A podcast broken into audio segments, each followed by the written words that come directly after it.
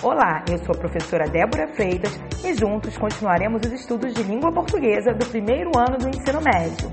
Nós já estamos na aula 4, Funções da Linguagem, no nosso primeiro bimestre. Vem comigo! Seja muito bem-vindo a mais este podcast.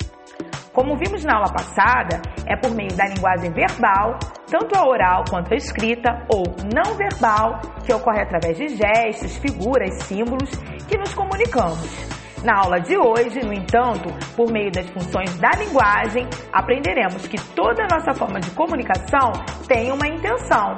Pode ser a intenção de emocionar, de convencer, informar ou mesmo influenciar alguém. Mas, afinal, o que são funções da linguagem? Hum. Uh -oh. Pois é, as funções da linguagem são as formas de utilização da linguagem de acordo com a intenção do emissor. Elas são divididas pelo menos em seis funções. E o russo Roman Jakobson foi o pioneiro, o que introduziu estes estudos a partir de sua visão como linguista, que é um pesquisador da língua, da linguagem. Mas, antes de darmos continuidade, fique ligado.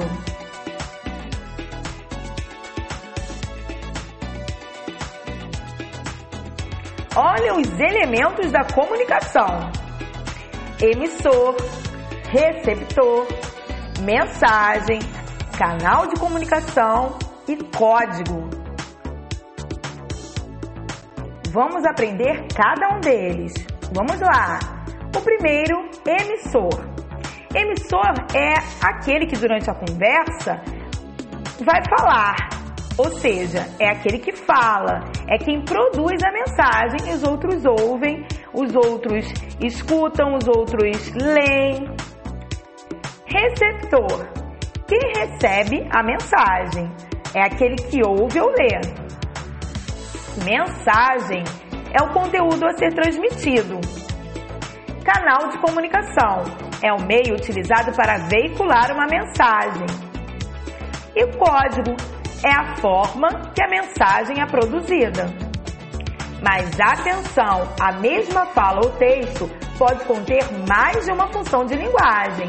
Você precisa ver qual vai ser a mais predominante. Vamos a ela. A primeira, função referencial. Na função referencial ou denotativa, o objetivo é a transmissão de informação de forma imparcial e objetiva. Sua ênfase está no contexto da comunicação, sendo muito utilizada em notícias, artigos acadêmicos, revistas, livros didáticos, por exemplo. Então eu vou te dar uma palavra de ordem para você memorizar, para você fixar. Falou-se em função referencial, você vai lembrar-se da palavra informação. O texto se baseia em informar o leitor, em informar o seu ouvinte, então a função que vai predominar nesse texto é a função referencial.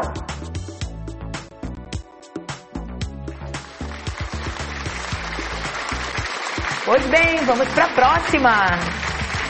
Função metalinguística. Olha, essa função é muito especial, porque ela dá ênfase ao código. Isto é, ela explica o próprio código. Em outras palavras, a linguagem explica a própria linguagem, como acontece no caso do dicionário, dos livros de gramática, crônicas, músicas. Então, vamos para partir para o dia a dia. Quando, por exemplo, você quer saber o significado de uma palavra, você recorre ao dicionário, certo? Ou mesmo as técnicas hoje utilizadas na internet, você vai ao Google e você é, escreve lá a palavra para pesquisar o significado.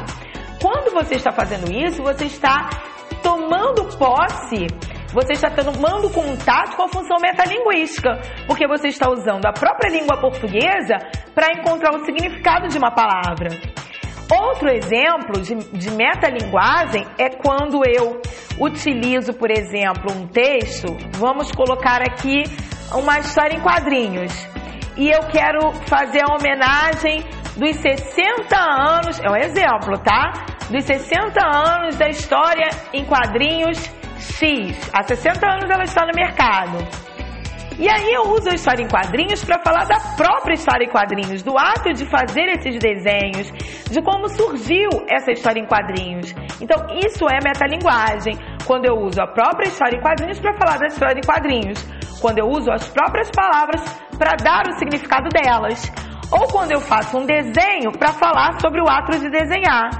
Olha que interessante essa função, hein? Então nós ficamos por aqui. Beijo, tchau, tchau!